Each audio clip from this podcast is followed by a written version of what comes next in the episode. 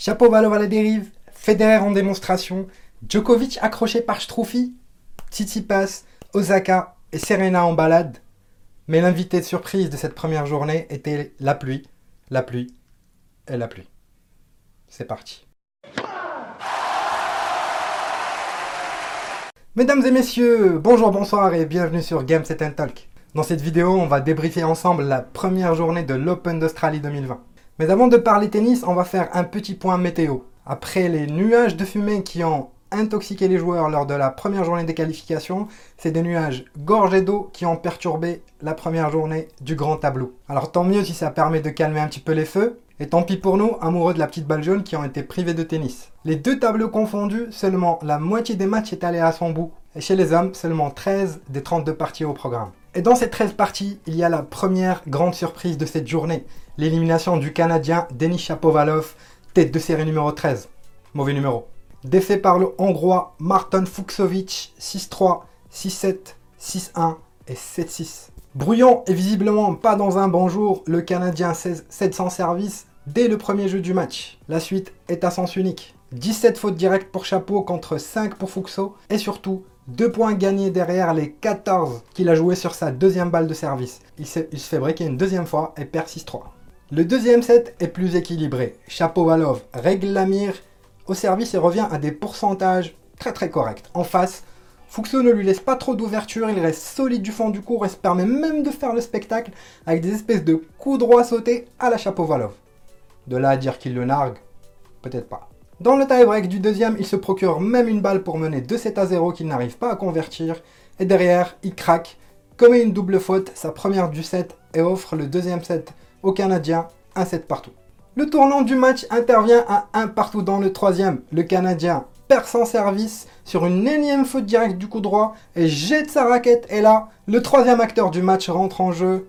J'appelle notre arbitre national, monsieur Renaud Liechtenstein, qui ne laisse pas l'occasion passer et colle un avertissement au Canadien.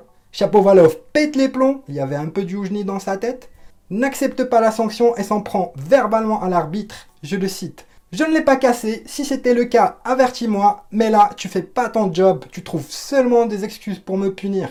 Alors fais ton travail, fais ton travail, do your job, do your job. Et là, trop noir, le néant. Il n'y avait plus rien dans sa tête. Il ne met plus la balle dans le terrain, ne gagnera plus aucun jeu du set et le perd 6 jeux à 1. De l'autre côté du filet, Martin fait du Martin. Un bon tennis pourcentage, solide, pas trop de fautes, il tient la cadence physique, ce qui m'a étonné aussi, mais se fait breaker d'entrée, la fameuse décompression. On se dit que Denis se remobilise et va dérouler. Mais non, non, non, non, il est encore fragile le petit. Il se débranche tout seul, ça s'aborde, Plein de fautes directes à 4-3, il arrose. Ah, ils connaissent pas trop la sécurité, ces jeunes. Hein. Il s'incline dans le tie-break 7-3 et sort la tête basse du tournoi. Le Hongrois sera quant à lui opposé au vainqueur du match, Sinner Purcell. Voilà, c'était l'info à retenir de la journée. Merci de nous avoir suivis. Au revoir. Non, je rigole. Sur les cours couverts, ceux des GOAT ou des têtes d'affiche, on a pu voir d'abord Roger dérouler face à Johnson. Une partie maîtrisée 6-3, 6-2, 6-2 en 1h24, l'opposition était beaucoup trop faible. Malgré tout, il a pu être agressif, constant, concentré. Il n'a pas hésité à se ruer au filet, même sur les premières balles de son adversaire, avec 72% de réussite. Et surtout, une stat à retenir, il a gagné 40 des 49 points derrière sa première balle.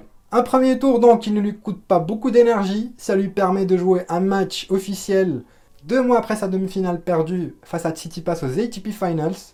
Il attaque donc son 21e Open d'Australie en toute tranquillité. La tranquillité, l'autre goût de cette partie de tableau ne l'a pas trop eu. Le tenant du titre, Novak Djokovic, s'est débarrassé en 4-7 de Jan Lennart Struff. 7-6, 6-2, 2-6 et 6-1. Un premier set qui aurait pu se terminer plus tôt si le Serbe avait converti une balle de break qui s'est procuré à 5-3 sur son service. Solide dans sa tête, l'Allemand débreak grâce à ses grosses frappes et ses courses vers l'avant, mais n'arrive pas à faire la différence dans le tie-break. Novak accélère dans le deuxième, avant de voir Struff sortir le marteau de Thor et envoyer des grosses malmenants coups droits, et le double breaké pour gagner le troisième set 6-2.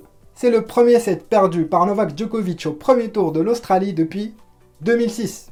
Dans le quatrième, il retrouve du rythme, de la précision, commet moins de fautes et remporte son 900e match sur le circuit ATP. Petit instant t-shirt, en ce moment nous organisons avec notre partenaire Extreme Tennis un jeu concours qui te permettra de gagner un t-shirt de ton choix.